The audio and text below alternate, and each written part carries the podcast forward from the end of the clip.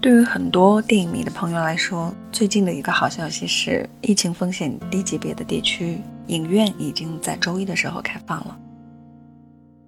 收听节目的朋友，是否已经迫不及待走进影院，重温在大屏幕前那种全身心置身于电视故事情节中的独特感受？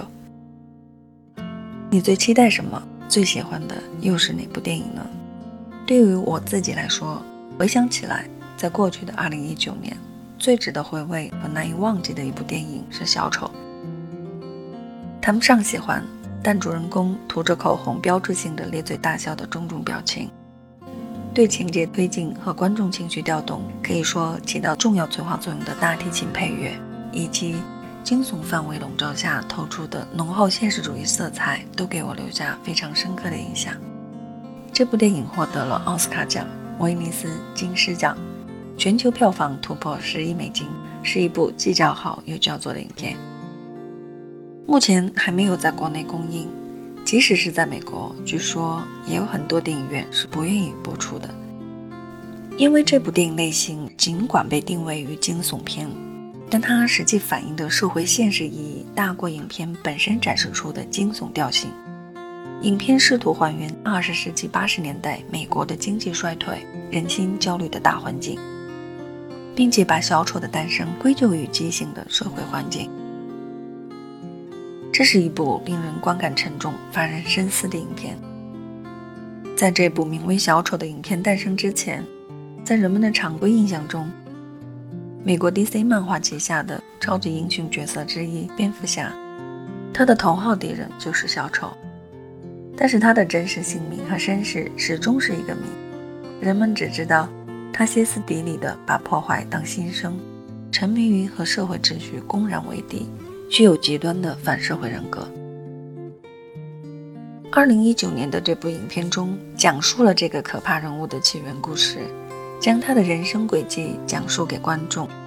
原来，这个犯罪大师的人生起点，是一个有着一定的精神残缺的生活在社会底层的中年人，名叫亚瑟。他经常不受控制的夸张大笑，但内心不时善良温暖，同样有着闪闪发光的想要成为一个优秀喜剧演员的梦想。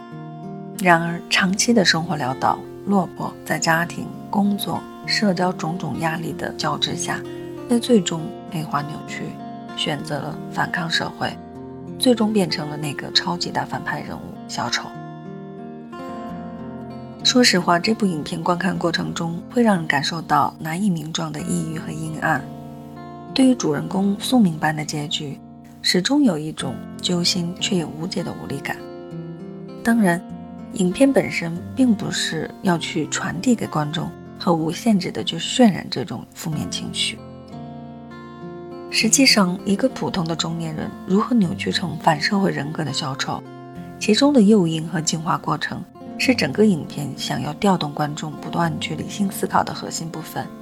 并且这种思考不仅会持续到观影结束，而且可能当观众在现实生活中遇到如同亚瑟一样面临的窘迫、困顿、苦难等等情节时，也会有一触即发的联想和思考吧。至于说其中演员的演技、叙述的方式、逻辑以及影片的技术表达手段，都是见仁见智的。之所以这部影片能够引起广泛的关注和讨论，实际上仍然是与它的现实主义色彩有很大的关系。据我个人的观感来说，真的是无法喜欢上这部影片。它不是一部让你看过之后会想二刷、三刷的影片。但是我不否认，《小丑》真的是一部非常优秀的电影作品，可以带给观众相当多的感悟和思考。从人文关怀的角度来解读。当一个人的亲情、爱情、事业、健康、梦想、精神支柱都纷纷破灭、被打击、被消亡的情况下，任何一个普通人、一个小人物，即使是有万分之一的可能性，也都是有可能会变成小丑的。但这绝不代表说我们应该把这种可能性的现实发生合理化，甚至要去和主人公产生情感共鸣。因为理解、同情他的经历，并不代表我们就要认同他的选择。相反，无论是个体还是社会，共同努力去寻求的解决之道，都不应该走上极端的方向。特别是对个体来说，对命运的抗争，对自我价值的追求，对梦想的实现，极端的方式带来的，最终只能是自我毁灭。在充满不确定性的社会环境下，每个生活在社会底层的小人物，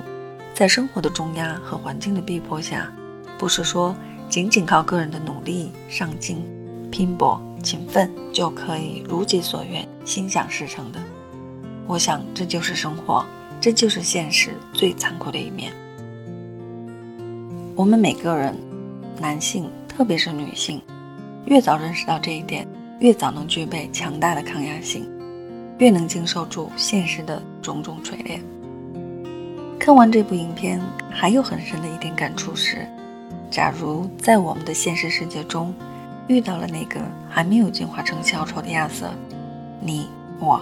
可能就是他的一个路人、朋友、亲人、爱人、同事、偶像等等各种身份的存在。那我们能不能不要那么冷漠，不要袖手旁观，不要轻易的放弃他？请多给他一点温暖，一点帮助，一点力量吧。收听节目的朋友，如果有兴趣，也可以看看这部电影《小丑》，相信你也会收获不一样的思考。今天的分享就到这里，感谢收听，期待我们下期再会。